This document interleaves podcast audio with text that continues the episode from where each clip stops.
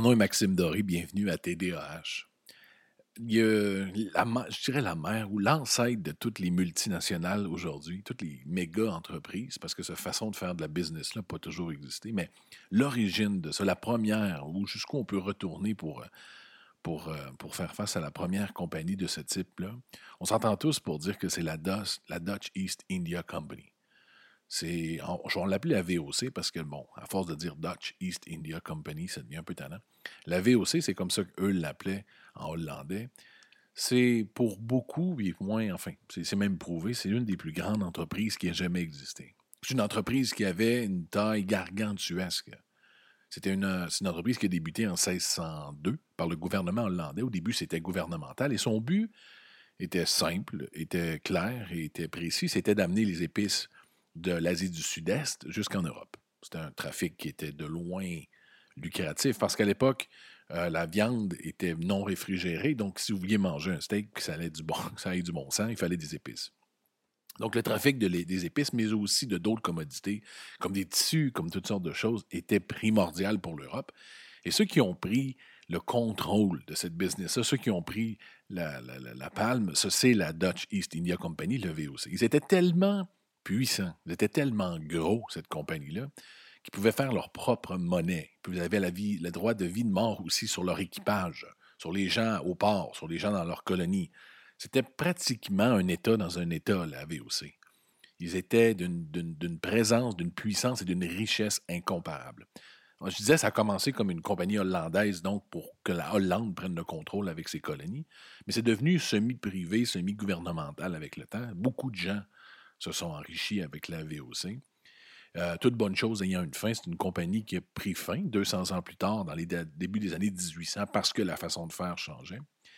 Mais je vous parle de la, VOC, de la Dutch East India Company aujourd'hui, pour un événement qui s'est passé avec elle, un de ses bateaux, dans le fond, le Batavia, qui est devenu un des événements les plus marquants de l'histoire de la VOC un des événements les plus, les plus sanglants, les plus violents de l'histoire de cette compagnie-là. Aujourd'hui, je vous parle de la mutinerie du Batavia du 27 octobre 1668. Now we are ready to head for the horn. Way, hey, roll and go. Our boots and our clothes, boys, are all in the pond to be rollicking randy dandy, oh. Heave a pole, heave away, way, hey, roll. The anchor's on board and the cable's all stored to be rollicking randy dandy. Soon we'll be warping her out through the locks. Way, hey, roll. Le Batavia, c'était c'est un bateau. C'est un bateau qui appartient à la VOC. C'est un de leurs bateaux les plus euh, récents. C'est un bateau d'une grande modernité pour l'époque, très moderne. Il faut comprendre que dans ce temps-là, quand tu avais un bateau pour faire le trajet entre la Hollande, donc l'Europe, et l'Asie du Sud-Est, c'est un trajet qui peut prendre jusqu'à deux à trois mois. C'est très long. C'est un bateau qui est armé. C'est un bateau donc qui a, des canons, qui a de l'armement, qui a des soldats dessus. Pourquoi? Parce que, ben oui, il y a des pirates. Il y a des gens en, route qui veulent le butin, qui veulent ce qu'il y a dans le bateau. Donc, il faut le protéger. Il faut pouvoir se protéger. Donc, il y a euh, plusieurs armements sur le bateau. Je vais vous parler un peu du bateau avant de parler de, l'équipage et des, personnages qui vont devenir euh, importants et, essentiels dans l'histoire. Donc, dans ce temps-là, les bateaux, le bateau en question, donc je le disais, est moderne. C'est un bateau qui est neuf, il vient d'être construit. On l'a donc nommé le Batavia. Euh, il peut contenir environ près de 400 personnes. Donc, c'est pas un petit bateau, c'est très gros. Et pour le voyage en question, le voyage qui débute le 27 octobre 1628, on est en 1628, il y a 300 hommes à l'intérieur, à peu près 300 hommes et 25 femmes. Oui, il y a des femmes. Aussi bizarre que ça puisse paraître. Il y avait des femmes dans le bateau. Des femmes pour ben, les conjointes. Il y a des gens qui faisaient le voyage pour travailler, mais il y en a d'autres qui s'en allaient s'établir dans les colonies. Il y avait du monde qui était dans le bateau pour toutes sortes de raisons. Il y avait des employés, il y avait des femmes qui faisaient des tâches ménagères aussi. Donc, toujours est-il qu'il y a 300 hommes et, 25 femmes. Il y a des façons de fonctionner assez particulières sur un bateau de la VOC qui va devenir problématique rapidement dans notre histoire. Je dis ça parce que souvent dans un bateau, mais même tout le temps, dans un bateau, la façon que ça fonctionne, c'est que le capitaine, celui qui conduit le bateau, on connaît tous le principe du capitaine, c'est le dirigeant du bateau. C'est lui qui décide, c'est lui qui décide qu'est-ce qu'on fait, si on va à gauche, si on va à droite, c'est lui qui décide la vie, la mort des passagers. Mais dans le cas du VOC, c'est différent. Dans la compagnie, dans la Dutch India, East India Company, c'est le représentant de la VOC qui est le dirigeant. C'est-à-dire que sur chaque bateau, sur chaque voyage, vous avez donc un, conducteur, le capitaine, et vous avez aussi le représentant de la VOC qui, lui, a préséance, qui lui décide, qui est par-dessus le capitaine du bateau. Donc déjà là, vous avez une espèce, toujours une situation un peu tendue entre le capitaine et cette personne-là, qui est dans le fond son dirigeant et le représentant de la VOC. La nourriture, et puis je, reviens à ce que je disais tantôt, c'est un bateau qui est très moderne pour 1628, mais pour nous, les conditions dans lesquelles on est habitué, c'est affreux. C'est affreux. C'est pas, pas vivable. Beaucoup de monde ne, vivait pas, ne survivait pas à un voyage comme ça. Pourquoi? Bien, premièrement, la nourriture. Il n'y avait pas de réfrigération. Donc, les viandes étaient très salées, très, très, très salées, très difficiles à cuire parce qu'on les, on les remplissait, on les, on, les, mettait dans le sel pour qu'ils puissent, dans le fond, toffer la route. Il y a même des, des histoires, justement, sur, sur, sur ce type de bateau-là. Il y avait tellement d'insectes dans la nourriture, particulièrement dans les, dans les biscuits. Les anglophones ont des biscuits, ce qu'on appelle. C'est pas comme nous, euh, les Anglais, quand on dit biscuit, c'est pas un biscuit euh, de dessert. Un biscuit, pour eux, c'est comme un pain avec lequel ils mangent un peu tout. C'est un pain assez dur. C'est pas comme un, pain, comme c'est pas comme une baguette comme nous, c'est un peu plus dur. Mais c'est un pain très important pour les Anglais et les Hollandais à l'époque. Le biscuit, ça fait partie de leur alimentation. On disait que dans le biscuit, il y avait trois insectes différents continuellement. Et à chaque fois que tu voulais manger ton biscuit, il fallait que tu le tapes sur le bord du navire. Il fallait que tu le tapes sur la coque pour faire sortir le plus d'insectes possible pour réussir à manger ton biscuit. Donc, c'était, c'était dégueulasse. Et en plus, euh, non seulement ça, il n'y avait pas de hamac. L'invention, le hamac n'était pas encore inventé en 1628. Donc, il y avait les dirigeants, les quelques dirigeants qui avaient leur propre cabine dans le bateau. Les autres, la majorité, vivaient dans la cale, vivaient sur des espèces de matelas de paille à travers les, le houlement, à travers les vagues, à travers les tempêtes à travers les rats, à travers les, insectes. C'était des conditions vraiment difficiles, totalement difficiles. Et pour, mettre la cerise sur le Sunday, il n'y avait pas de, North Face dans le temps ou d'habits ou d'espèces d'habits en, taille vec ou en tissu ultra léger qui fait que ça respire et que tu reçois de l'eau puis ça sèche. Non, dans le temps, c'était de la laine. C'était très épais pour se protéger du soleil parce que durant le voyage, on partait d'Europe on partait dans des conditions euh, assez froides. On, traversait en dessous, dans le coin de l'Afrique, où il faisait, chaud à un point, un point insupportable. Puis on montait là. Enfin, il y avait à peu près 4-5 sortes de températures différentes, mais pour se protéger du soleil, on avait une espèce d'énorme vêtement de laine très lourd, duquel euh, l'eau pognait là-dedans, le sel. C'était. Imaginez-vous juste les conditions de vie dans un bateau comme ça. Le Batavia était exactement semblable. Même, et je reviens à dire, même s'il était neuf et moderne, les conditions, pas parce que le bateau était neuf, que les conditions étaient, supportables, supportables. C'est plus son armement qui était neuf et, sa, constitution, dans le fond. C'est un bateau qui venait d'être construit. Et là, on arrive à l'équipage, aux gens, ben, je dis l'équipage, les gens importants dans notre histoire aujourd'hui, dans l'histoire de la, mutinerie du Batavia on a, euh, vous avez le représentant de la VOC. Donc, celui, je disais, qui était l'ultime commandant. C'est le, c'est le, dirigeant. C'est lui qui, décide de, vie ou de mort. Et quand je dis de vie ou de mort, c'est pas une farce. Je le disais tantôt, la puissance qu'avait la VOC dans ses, dans ses opérations, c'était littéralement le dieu sur le bateau. Dans ce cas-ci, c'est Francisco Pelsar. Francisco Pelsar, c'est le représentant de la VOC. C'est lui qui décide sur le bateau de A à Z. Il y avait un problème en partant ce voyage-là était un peu condamné. Euh, cet homme-là était un Espagnol. C'était très rare qu'un dirigeant n'était pas un Hollandais, parce que la plupart des passagers étaient hollandais. C'est une compagnie hollandaise, la VOC. Mais Francisco Pelsar, lui, était espagnol. Il avait des contacts euh, en Hollande assez puissants, ce qui fait que ça faisait de lui un commandant comme ça. Mais à la base, c'était plus ou moins accepté de son, de son crew, de, son, de, des marins et des gens sur le bateau, que ce ne soit pas un, Hollandais, que ce soit un Espagnol qui les dirige.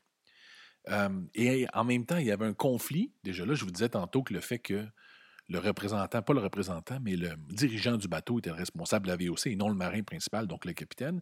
Dans ce cas-ci, il y avait cette situation-là, mais en plus, il y avait une histoire entre Francisco Pelsar et Adrian Jacobs, qui est le capitaine du bateau. Adrian Jacobs, c'est le, conducteur. C'est lui qui, techniquement, si on n'était pas dans la VOC, serait le, le dirigeant de l'opération. Mais dans ce cas-ci, c'est le numéro 2 derrière Pelsar. Ils se connaissent. Ils ont déjà eu des antécédents ensemble. Ils se tolèrent, mais ils ne s'aiment pas bien, bien. Ce pas deux êtres humains qui vont très bien ensemble. Donc, ça part mal, le voyage du Batavia. Euh, Jacobs est un homme de 45 ans. C'est un des plus vieux sur le navire. Dans le temps, 45 ans, c'est vieux. Euh, c'est un homme à femme, particulièrement. Un homme qui aime beaucoup les femmes. Et sur le bateau, il y en a 25 femmes. Donc, vous avez 300 hommes, 25 femmes. Euh, imaginez un peu quel genre de situation vous pouvez avoir. Euh, un alcoolique, un homme qui boit énormément. Mais quand même, on dit de lui que c'est un excellent marin. Le bras droit, donc, de Jacobs est un homme qui s'appelle euh, Geronimus Cornelius. Et ça, c'est le personnage principal de la mutinerie du Batavia, c'est Cornelius. Pourquoi? Cornelius, c'est un être un peu bizarre, un peu particulier. Vous allez le voir durant l'histoire, c'est peu dire. On peut, dire, on peut dire que lui, il avait dans le fond les traits. Il a les traits, on peut dire, on peut dire, on le dit, c'est un psychopathe, littéralement. Euh, Cornelius est un psychopathe. Dans son passé, c'est un homme qui n'a plus rien à perdre parce que il a eu une entreprise, il a été apothicaire. Il y a eu une espèce de petite business en Hollande qui a fait faillite dans des circonstances un peu douteuses parce que sa fille qui est née, donc de son épouse, avait la syphilis. Il y avait des rumeurs disant que c'est lui qui aurait, donc donné à sa femme la syphilis étant infidèle. Enfin, comme des espèces de, rumeurs. C'est rien qui est, prouvé, mais c'est dans l'histoire. C'est la raison pour laquelle son entreprise a fait faillite. Donc, il a perdu son entreprise. Il a perdu tout. Il avait des dettes jusqu'aux oreilles.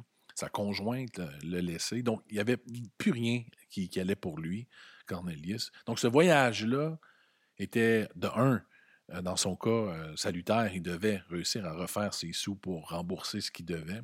Mais il n'y avait plus rien non plus qui l'attendait en langue. Tu sais, quand tu n'as plus rien à perdre, Cornelius, c'est dans son cas.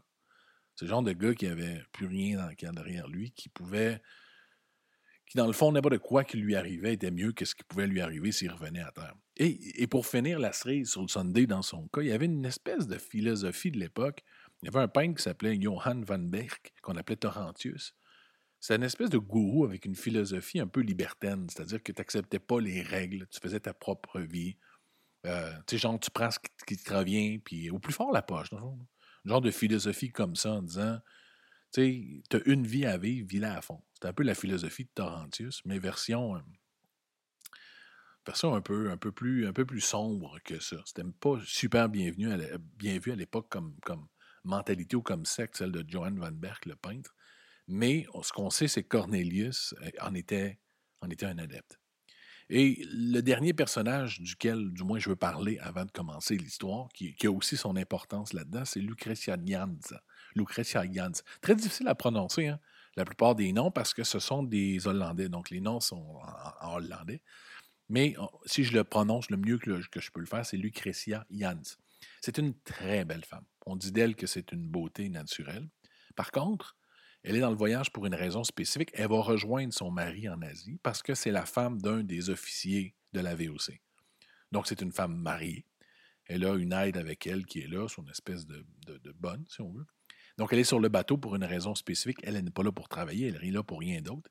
Elle est là pour aller voir son mari qui est euh, stationné en Asie, aller le rejoindre. Par contre, rapidement, la plupart des hommes, euh, les officiers sur le bateau, autant notre Pelsar, qui est le dirigeant de la VOC, autant Jacobs, que la plupart du monde, dans le fond, tombe amoureux follement de cette femme-là. Elle devait vraiment, vraiment être belle. Donc, il y avait une, petite rivalité, entre parenthèses, une espèce de, qui réussirait à attirer son attention, elle qui n'embarquait pas du tout là-dedans. Son but, c'était vraiment d'aller rejoindre son mari, mais les hommes étant ce qu'ils sont, il y avait une espèce d'attirance profonde pour cette femme-là, pour la beauté, du moins qu'on dit, de Lucretia Jans. Rapidement après le voyage, ben, je dis rapidement, peut-être un mois après le début du voyage, euh, Cornelius et Jacobs, donc le, capitaine du bateau, et le fameux Cornelius, notre psychopathe de service, euh, s'entendent entre eux disant Écoute, euh, on n'a rien à perdre. Je ne sais pas, toi, tu es rendu à 45 ans. Moi, j'ai tout perdu en langue. j'ai plus rien. Je veux dire, j'ai rien, j'ai pas pas le goût de revenir. Qu'est-ce que tu dirais si on prend le contrôle du bateau? Fait une mutinerie, ce qu'on appelle fortement une mutinerie. Parce que dans le bateau, il faut savoir qu'en route vers l'Asie, la compagnie avait 12 à 13 coffres d'argent. C'est de l'argent, des pièces d'argent, pour payer, dans le fond, les commodités qu'ils allaient, acheter. Donc, dans le bateau, dans, le, dans la cabine du capitaine euh, de la VOC, il y avait ces 12 coffres-là. Donc, avec 12 coffres d'argent en 1628, 1629, ces hommes-là pouvaient vivre toute leur vie grassement sur une île. Dans le temps, on parlait de Madagascar parce que c'était une île de pirates. Donc, ils pouvaient prendre le bateau, foutre le camp là-bas avec les, pièces d'argent. Bon, pour ce faire, c'est sûr que euh, Cornelius et Jacobs ne pouvaient pas prendre le contrôle du boat comme ça en disant, ben ça y est, puis bon. Ils devaient avoir une stratégie parce que euh, pour faire une mutinerie, il y, a une façon de faire parce qu'il faut quand même réussir à, à, prendre le contrôle du bateau. Donc, ils se mettent à convaincre l'équipage euh, tranquillement, le plus, le, plus d'équipage possible, dans le fond, à embarquer dans leur mutinerie. Puis on dit de, de notre ami Cornelius qu'il avait. C'est un beau parleur. C'est un beau parleur, Cornelius. Il réussissait. Il y avait cette espèce de présence-là. De, il était érudit aussi, un ancien, un ancien apothicaire. Et la plupart des gens qui essayaient de convaincre, les marins, les soldats, les gens qui étaient à bord du bateau, n'avaient pas la même éducation que Cornelius. Donc, il réussissait euh, assez rapidement à les convaincre en les achetant, en disant qu'il allait avoir une partie du butin, et ainsi de suite. Donc, il réussit euh, en quelques jours seulement à avoir une armée d'à peu près 20 hommes sur les 200, ce qui était suffisant pour prendre le contrôle du bateau. Parce que si on prenait le contrôle de Pelsar, qui était le représentant de la VOC, qui n'était pas du tout dans le projet, mais à ce moment-là, on pouvait rapidement prendre le contrôle du bateau puis en faire ce qu'on voulait avec les 20 hommes qui étaient de notre côté. Pour le faire, ils ont un plan. Un plan qui est assez, assez original parce qu'on dit de, Cornelius que c'est un, psychopathe, mais c'est aussi un homme qui avait une grande intelligence. C'est arrivé souvent, malheureusement, peut-être dans le passé, mais beaucoup de vilains de l'histoire avaient, avaient, une grande intelligence et Cornelius avait une grande intelligence. Et son plan était le suivant. Ce qu'il voulait faire, il savait, donc tout le monde était au courant, c'était évident pour la plupart du monde, que Pelsar, donc le commandant de la VOC, était plutôt amoureux de la, belle Jans, la femme donc, qui allait, rejoindre son, mari en Asie. Ils se sont dit donc que, que, maintenant ils avaient 20 hommes avec eux qui avaient accepté, mais la majorité du bateau, donc le reste qui n'avait pas essayé de convaincre, parce que tu ne peux pas en parler à tout le monde, après un certain temps, si tout le monde est au courant, ça ne marchera pas. Ils voulaient faire pencher un peu la balance de leur côté. Donc ils se sont dit, on va faire une agression sur Jans, sur cette femme-là, ce qui va rendre Pelsar complètement jaloux, dirigeant de la VOC. Il va agir de façon exagérée, peut-être en faisant des exécutions, en rendant des sentences à du monde, ce qui va rendre les gens comme un peu frustrés contre Pelsar. ça va nous aider quand on va faire notre mutinerie. Ça va faciliter la tâche, dans le fond, dans notre mutinerie, parce que le monde va déjà le détester, parce qu'il va pogner les nerfs. Donc, ils prennent une série, à peu près quatre hommes masqués, qui, pognent qui perdent sur le bateau. Et ça, c'est un peu bizarre d'agression qu'ils font là. moi, sur le coup, quand j'entendais l'histoire, je me disais ça va être, ça va être affreux. Ben, c'est un peu, un, peu style euh, Charlie Chaplin comme agression. Je ne sais pas ce qu'il avait en tête. Ils l'ont attaché par les, pieds, Jans. Il a trempé dans l'eau, il a sorti, il a trempé. Enfin, ils l'ont humilié. C'est un peu insultant et beaucoup insultant pour elle. Mais le but, c'était vraiment d'insulter euh, le, capitaine Belsard, qui lui était en amour avec elle. Donc, ils font leur patente, ils la trempent dans l'eau, rien qu'ils ne font pas pendant à peu près une couple de minutes. Par contre, Pelsar, à ce moment-là, est malade. Ça fait un, mois donc le bateau est parti. Il n'est pas en forme du tout. commence à être magané du voyage. Et non seulement il est magané, notre ami Pelsar, mais il n'est pas né de la dernière pluie. Il est assez intelligent. Réalise un peu ce qui est en train de se passer. Regarde ses chances en se disant que la plupart du monde semble être parti du mauvais bord. Il n'est plus certain, dans le fond, de la fidélité de son crowd. Tous ses marins, il ne sait plus qui est de son bord, qui n'est pas de son bord. Comprend que c'est un peu pas normal ce qui est en train de se passer, qu'on est en train un peu de l'attirer vers quelque chose. Donc, a la sagesse, notre ami Pelsar, bon, peut-être un peu parce qu'il est malade, mais aussi la sagesse de ne pas intervenir. Il fait la sourde oreille, puis il se dit, c'est pas qu'il fera rien, parce que dans ce temps-là, ce qui vient de se passer est très grave, mais il se dit qu'il va attendre euh, en arrivant en Asie. Et sagement en passant. C'est-à-dire, je vais attendre d'arriver en Asie avec tout le staff qui est là, puis on fera ce qui est à faire. On fera des procès à qui devront être euh, mise en procès. Donc, la mutinerie avorte. Parce que le, but, c'était d'influencer la majorité du, bateau, les gens regardent un peu la réaction de Pelsar qui est très bonne, donc personne n'est influencé, personne n'est frustré, personne ne veut embarquer dans leur mutinerie.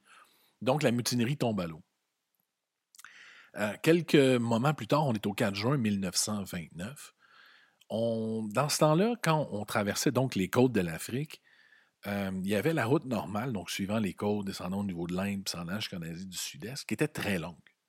C'était une route qui était euh, longue, ardue, difficile, chaude. Puis souvent, quand tu avais déjà fait tout ce voyage-là, tu étais presque à moitié du voyage, tu avais tendance à prendre un raccourci, puis il y en avait un raccourci. Le raccourci en question, c'était de s'en aller plus vers l'est, puis de longer les côtes de l'Australie. Euh, c'était plus rapide, il y avait des courants qui étaient favorables à ce moment-là. Et c'était donc, euh, c'était plus rapide. Je pense que je ne sais pas combien de temps ils pouvaient sauver en prenant ce chemin-là, mais il y avait un avantage certain. Par contre, le problème étant que dans les côtes d'Australie, c'est, une, une pluie de récifs. Des récifs étant, dans le fond, euh, vous pouvez être en plein océan Indien à ce moment-là, il peut y avoir un, banc, de sable ou une île que tu vois pratiquement pas à la surface de l'eau. Il y en a partout. Et ça, pour un bateau, même aujourd'hui, c'est fatal. C'est-à-dire que si tu échoues sur une banquise comme ça ou sur une île de sable en dessous de, de la mer, tu ne peux pas te sortir de ça. Tu n'as rien pour t'en sortir. Tu ne peux, pas, peux pas te dégager d'une prise comme ça. Donc, l'avantage, c'est de, rendre le voyage plus rapide si tu navigues dans les eaux, euh, dans les côtes australiennes. Le désavantage, c'est de risquer de pogner un récif puis de, dans la merde. Et malheureusement, c'est ce qui arrive. Euh, dans la nuit donc du 4 juin 1929, on est le 4 juin 29, donc ça fait pratiquement ça fait quelques mois qu'ils sont partis. Euh, ils frappent un récif en pleine nuit. Ils frappent pas un récif, mais ils frappent une île qui euh, un banc de sable. Comment on peut dire ça? Parce qu'en anglais c'est un reef, donc je peux dire un récif. Ils frappent un banc de sable et solide, c'est-à-dire que le bateau est littéralement sorti de l'eau il n'y a plus rien qui puisse faire. Euh, le bateau se brise un peu. Et en plus, pour, comme je l'ai dit, pour rendre les choses pires, ça se passe durant la nuit. Donc, euh, à l'époque, on parle, donc en 1629, il n'y a pas de, de, barque de survie. Il n'y a, pas de, a pas de bateau de survie pour tout le monde. Ils n'ont pas dit un habitant, une veste. Ça ne marche pas comme ça en 1629. Il y a deux bateaux de secours pour tous les 300 quelques passagers. Puis le reste, ben, écoute, tu prends ce que tu peux. Là tu t'en vas sur des bouts de bois qui flottent, un peu comme dans, les comics. Euh, donc, c'est ce qu'ils font. En pleine nuit, ils essayent de sortir parce que, oui, ils sont, sur un récif, mais le bateau est en train de se briser. Puis, ils ne sont pas sur une île. C'est un récif, mais il faut savoir que tout autour, c'est plein d'eau. Il y a comme une espèce de petite ressurgence de sable qui est là, mais tu ne peux pas rester là. Si, le bateau se brise, ce qu'il est en train de faire pendant les prochaines heures, mais tu te noies. Tu peux pas, il faut que tu t'en ailles. Et dans l'époque, dans ces années-là, la plupart des gens ne savent pas nager. Il n'y a pas grand monde qui savent nager. Donc, c'est une situation vraiment périlleuse. Donc, euh, par contre, il y a 40 personnes qui se noient sur les, sur les 300 quelques qui sont à bord, les 325. C'est beaucoup. C'est dramatique, mais c'est pas. Euh, la majorité s'en sort, dans le fond. Il y en a 280 qui réussissent à s'en sortir. Comment? C'est-à-dire qu'ils prennent les deux barques en question, plus ils réussissent à flotter avec à peu près tout ce qu'ils ont. Et ils s'en vont sur de petites îles, à peu près à quelques, euh, quelques milliers de pieds de là, il y a deux petites îles qu'ils trouvent. Ce sont des îles, je dis des îles. Puis quand on les décrit, puis il y a des photos, si vous allez sur, le, euh, sur la, mutinerie du Batavia, vous allez voir les îles. Puis je vous dis tantôt, à la fin, allez voir toutes les photos parce que vous allez voir l'histoire qui s'en vient. En passant, c'est affreux. C'est une histoire, euh, c'est quasiment un film. Tellement, tellement, tellement c'est incroyable. Mais vous allez voir, il y a des, beaucoup de photos de plein de petits détails c'est impressionnant parce qu'on a retrouvé beaucoup de choses de cette histoire-là par la suite avec des fouilles. Donc, il y a beaucoup de photos de, de cet endroit. Mais bon, pour en revenir, cette île-là, c'est pas. Imaginez pas une île déserte comme dans Robinson Crusoe. C'est pas une île avec des, noix de coco, puis euh, euh, une belle, les belles sources d'eau fraîche qui tombent, puis le, gros, le gros bonheur. C'est vraiment pas comme ça. C'est un désert, c'est désertique. C'est de la roche et du sable. C'est à peu près un kilomètre de long par quelques centaines de pieds de large. Donc, c'est mince et long. Tu vois donc d'un bord et de l'autre. Il n'y a pas d'eau potable. Donc, imaginez, il n'y a pas d'eau potable. Il y a quelques oiseaux, des goélands, quelques petits, mais il n'y a rien. Tu ne peux pas te nourrir là, tu ne peux pas survivre là. Et durant donc le, désastre, ils réussissent à sortir quelques vivres, mais en tout et partout, dans le fond, ils ont à peu près pour trois et quatre jours euh, d'eau fraîche, et de nourriture pour 280 personnes. C'est dramatique. Donc, ce que doit faire le capitaine, ce que Pelsar fait, qui est le représentant de la VOC, rapidement dit écoute, part avec Jacobs, ce qui est assez surprenant. Au lieu de, laisser Jacobs là avec le survivant, euh, prend quelques marins, donc une quarantaine de marins hyper expérimentés. Jacobs, qui est le capitaine du navire, et lui-même Pelsar, disent écoutez, on, va prendre le bateau de survie, puis on va naviguer jusqu'en Australie ou ailleurs, on va trouver des secours. Parce que clairement, si on reste ici, on est 280 personnes, on meurt. On n'a pas de chance. Nous, on peut se rendre à une colonie, aller chercher de l'aide, puis on va revenir avec des bateaux, avec des. Bon, on va venir vous rechercher. Par contre, ce qui se passe à ce moment-là, c'est que le représentant, donc le, plus haut placé de l'île, de l'île, en passant le mini patente duquel ils sont pris, les 280, donc le nouveau dirigeant de cette île-là, c'est notre ami Cornelius. Cornelius, c'est le bras droit donc de, du capitaine Jacobs qui est parti, donc le plus haut placé de la VOC à ce moment-là, celui qui va diriger la survie sur l'île, c'est notre psychopathe, notre ami Cornelius.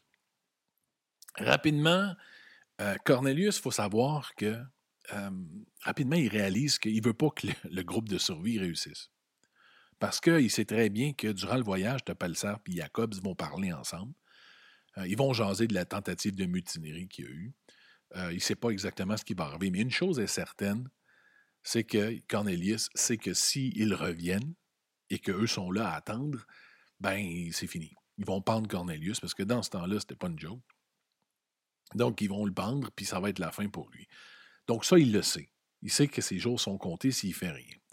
Donc, la, première, euh, la première chose qu'il fait, il réactive les hommes en question qui avaient convaincu sur le bateau pour la mutinerie. Donc, il y avait une espèce de groupe d'entre 20 et 25 hommes qui étaient, qui, étaient, qui étaient avec lui dans la tentative de mutinerie du mois de juin.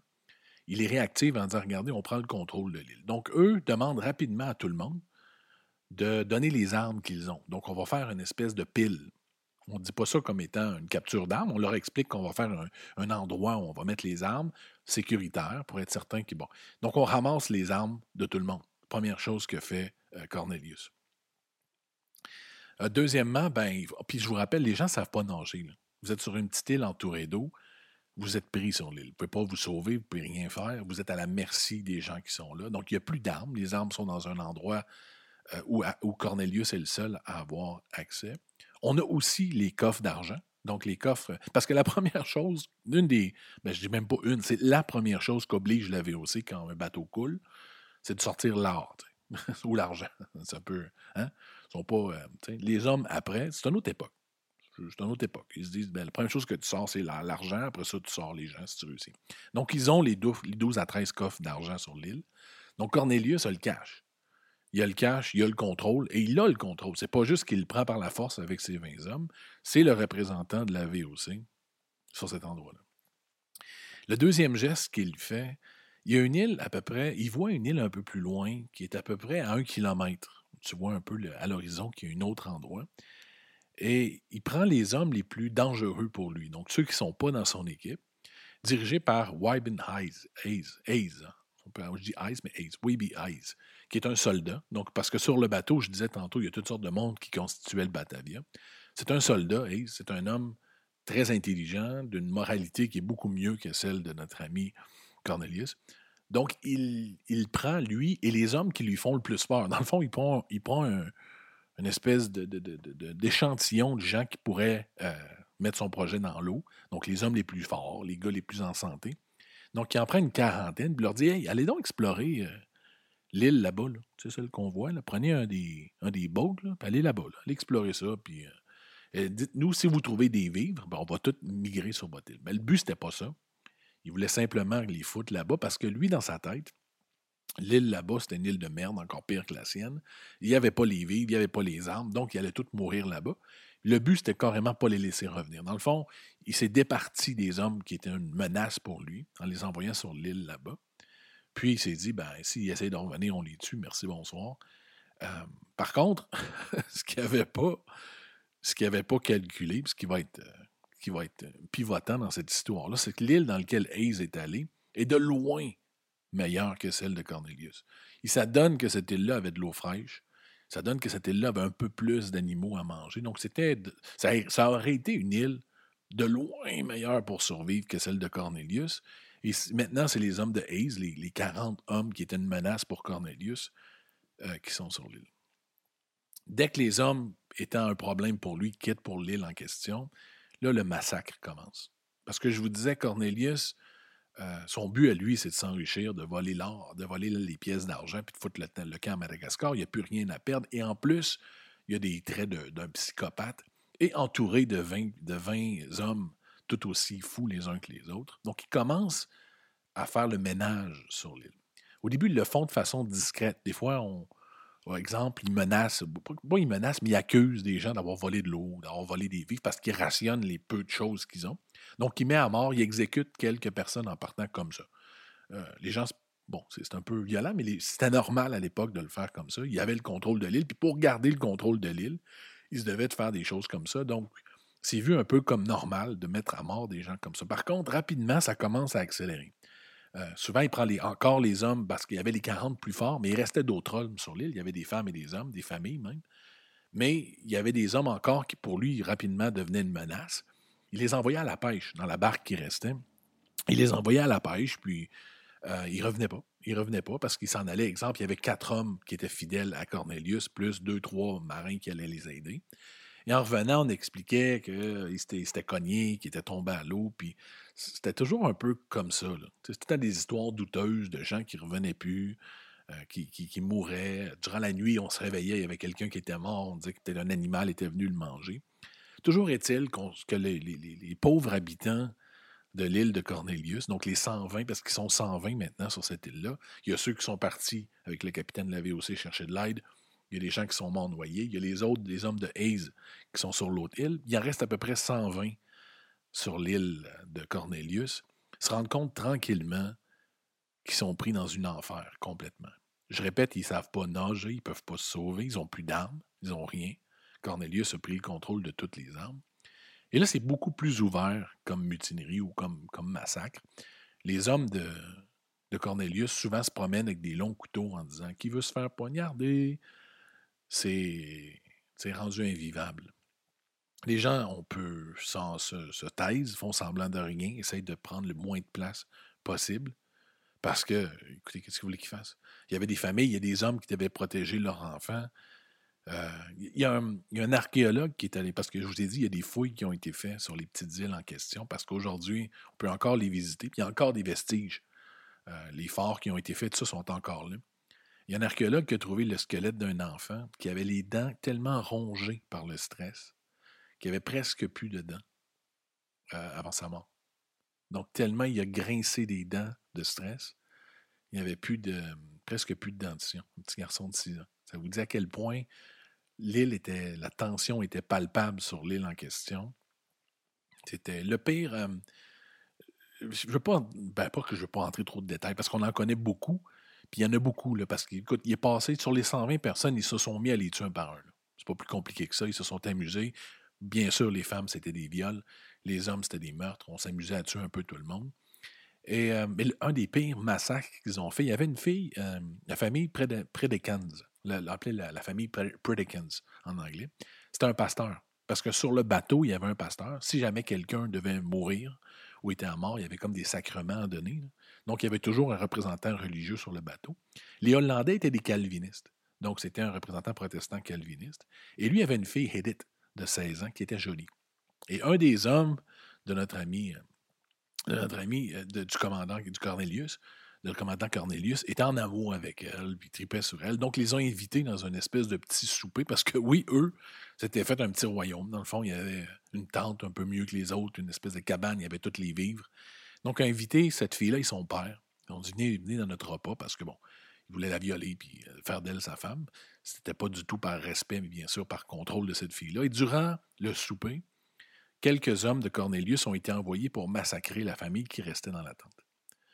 Euh, imaginez ces gens-là. On, on répète, on est sur une île de 1 mille par 1 mille, on ne peut pas se sauver. Ils sont arrivés avec des épées, des sabres, n'importe quoi, des haches même, on dit. Puis ils ont massacré les sept, euh, les sept membres de la famille qui restaient, de la famille Perkins, donc du pasteur et de sa fille qui étaient en train de souper. Et ils en restaient plus, ils ont tué tout le monde. Euh, eux sont revenus du souper par la suite pour faire face au carnage. On peut rien dire. Un petit peu, qu'est-ce que tu fais?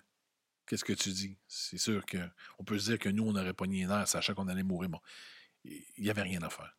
Il avait massacré les gens de sa famille, simplement comme ça. Puis ils ont décidé que c'était comme ça. Et je vous ramène aussi à la belle Jans, l'écrétia Jans, la belle femme qui allait rechercher son mari.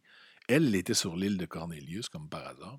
Mais celle-là, Cornelius, a un peu joué au roi avec elle. Il s'est dit qu'elle allait la séduire. Au lieu de la violer, comme tous ces hommes faisaient avec les femmes qui restaient sur son île, c'est comme, je sais pas, il s'est pris pour un roi, il s'est dit qu'elle allait lui montrer à quel point c'était un homme exceptionnel, puis qu'elle allait tomber amoureux de lui. Donc, pendant une dizaine, 10 à 12 jours, pendant une semaine ou deux, il l'invite à souper, il lui donne du vin qui reste, il lui montre, il lui parle de ses projets, s'en aller avec les coffres d'argent. Je ne sais pas ce qui, je sais pas qu'est-ce qui lui passe dans son cerveau. Reste que c'est un psychopathe, donc euh, lui devait trouver que ça avait beaucoup de sens. Donc, essaie de la convaincre de, devenir amoureuse, puis de quel point ce serait une femme exceptionnelle pour lui. Ben, elle est mariée, elle n'a rien à foutre de ce gars-là. Il une avec tout le monde qui se font massacrer. Mais bon, euh, il essaie de la, la séduire. Euh, après 12 jours, il y a un des hommes, des bras droits de Cornelius, qui pogne les nerfs, qui va la voir, qui dit Écoute, ce soir, tu couches avec. On t'écœurer. Si tu couches pas avec, je te tranche la gorge. Arrête de le niaiser. C'est le roi, puis tu vas être sa femme. Donc, euh, elle accepte. Qu'est-ce qu'elle fasse? Elle va souper avec lui ce soir-là, puis elle devient comme en parenthèse sa conjointe sur l'île. Euh, c'est comme ça. C'est assez débile comme ça. À ce moment-là, Cornelius, je vous le disais tantôt, son but à lui, oui, bon, là, il s'amuse parce que c'est le roi de l'île, puis son, tempérament psychopathe, puis les, hommes, les hommes avec lui font qu'ils tout, violent tout ce qui bouge, ils tuent tout ce qui bouge sur l'île. Mais il y a quand même un but. Il y a quand même un. Ils savent pas qu'ils savent très bien qu'ils ne peuvent pas survivre là à vie. Ils savent que les, les sauvetages vont arriver un jour.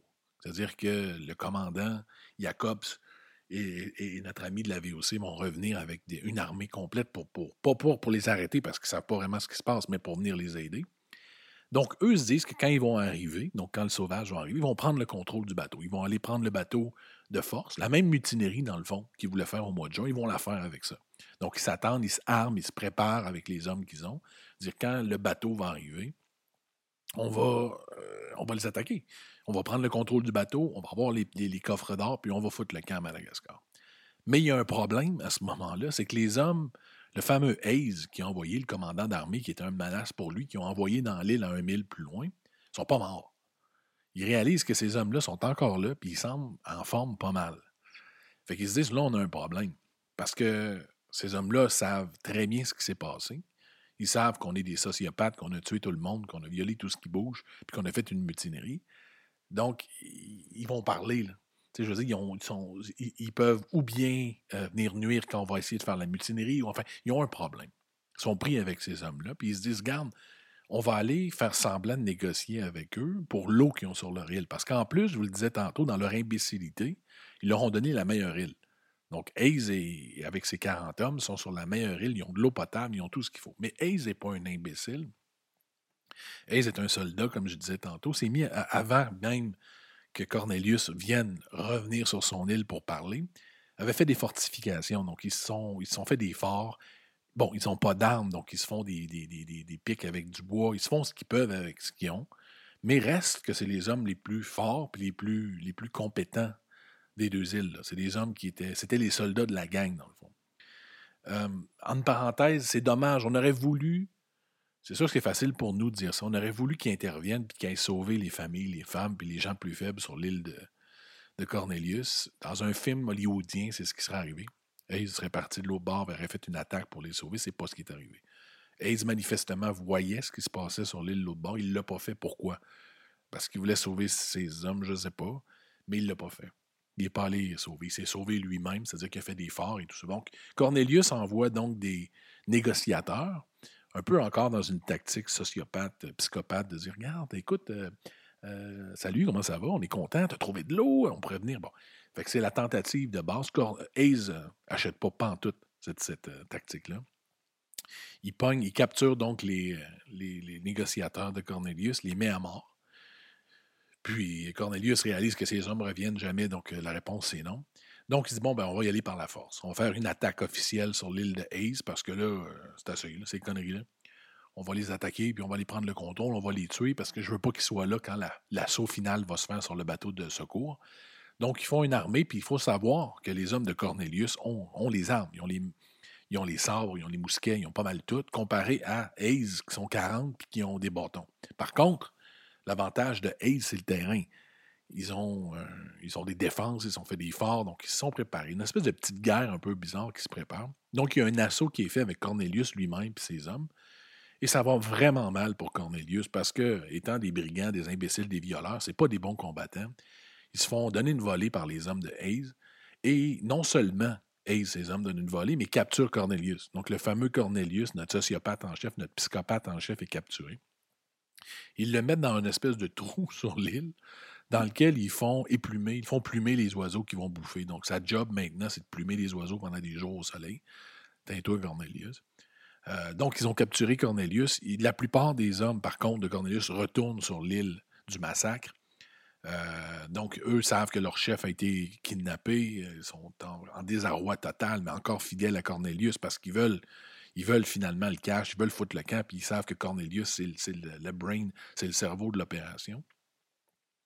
Donc, Hayes, lui, se reprépare à une attaque, se dit bon, ils vont venir essayer de rechercher Cornelius. Et là, dans un moment qui. Sincèrement, c'est un moment qui ressemble à, un film. Tu sais, je parlais d'un film, on dirait un film hollywoodien. On aurait inventé cette histoire-là, on dirait, ben, non, c'est quoi le hasard? Mais ça s'est passé exactement comme ça. Donc, il y a un assaut final qui se prépare un assaut des hommes de Cornelius qui sont encore fidèles à Cornelius. Cornelius, lui, qui est dans son trou en train de plumer des, euh, oiseaux pour, les hommes de Hayes. Ils disent Bon, on fait un assaut total, tous les hommes, les femmes qui sont avec nous. Donc, ils prennent tout le monde sur l'île du massacre. On les oblige à s'armer. Puis on dit On va attaquer les hommes de Hayes qui sont dangereux. Donc, c'est tous ceux qui restent, dans le fond, les hommes fidèles à Cornelius, s'arment ils disent on fait une attaque finale, on va chercher Cornelius, puis on finit la game. Les hommes de Hayes voient ça arriver. Ils disent regarde, on va faire ce qu'on peut. On va essayer de survivre le plus longtemps possible dans cet assaut-là. Regarde, tu on, va, on est pogné ici, on va se battre. Et au même moment où la bataille commence, pas, pas une heure, pas une journée après, au même moment, au même moment, le commandant Pelsard de la VOC arrive avec les secours. Donc, il y a un bateau à l'horizon qui arrive, des secours avec Pelsard et du commandant qui arrive. Et là, à la stupéfaction, ben, premièrement, de, de Pelsard qui regarde ça, tu va se demander qu'est-ce qui se passe là? Il y avait des bateaux un peu partout, puis enfin, assez apocalyptique pour lui, mais c'était pas clair encore pour Pelsard de, ce qui se passait. C'était simplement du monde qui essayait de survivre. Et là, et là commence une course à la mort entre les hommes de Hayes et les hommes de Cornelius. Parce que le but, dans le fond, c'était les premiers qui allaient arriver au bateau de secours. Parce que les hommes de Hayes voulaient dire rapidement écoutez, Cornelius est un mutin, un c'est un fou, il a violé, il a tué tout le monde, il faut l'arrêter. Les hommes de Cornelius veulent arriver les premiers pour dire l'inverse, que les hommes de Hayes sont des psychopathes. Dans le fond, il y a une course de bateaux, de, jeunes, de bateaux, euh, de petits bateaux à rame, vers le bateau principal. Et c'est une course hyper serrée. Ça devait être assez bizarre pour Pelsar qui voit deux bateaux arriver de toute vitesse des deux îles. Ah non, c'est quoi cette affaire-là? Ou bien ils sont contents de me voir.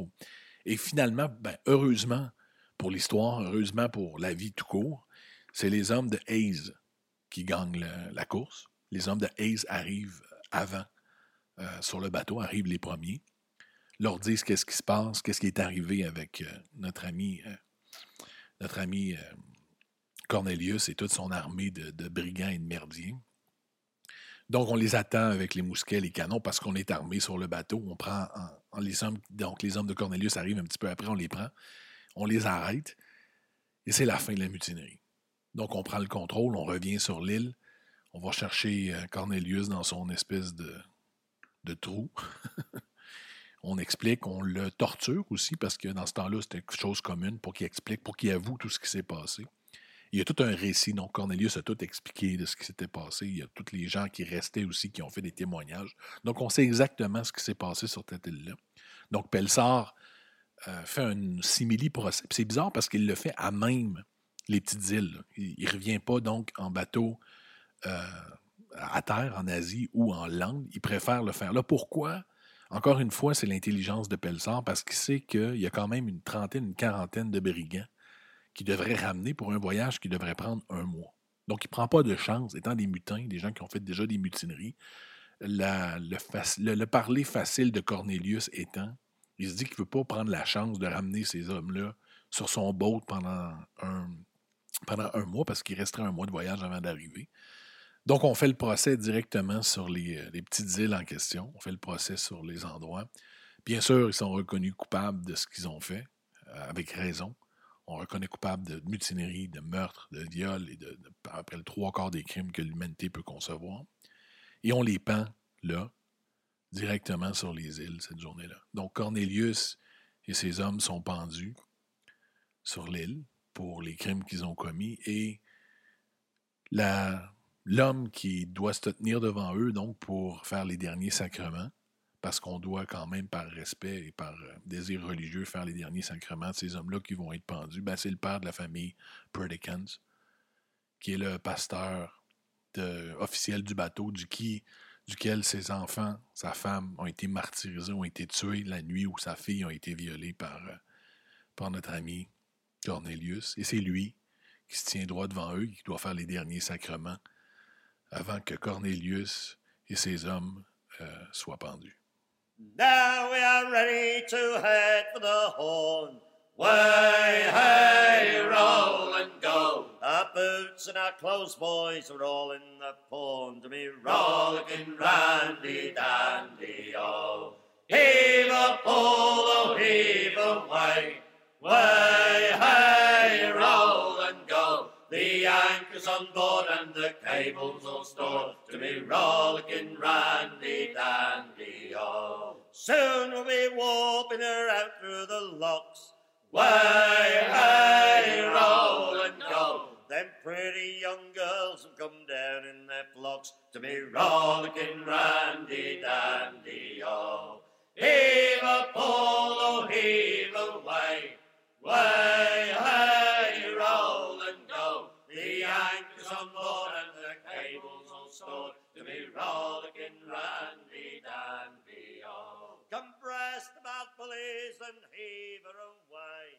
Way, hey.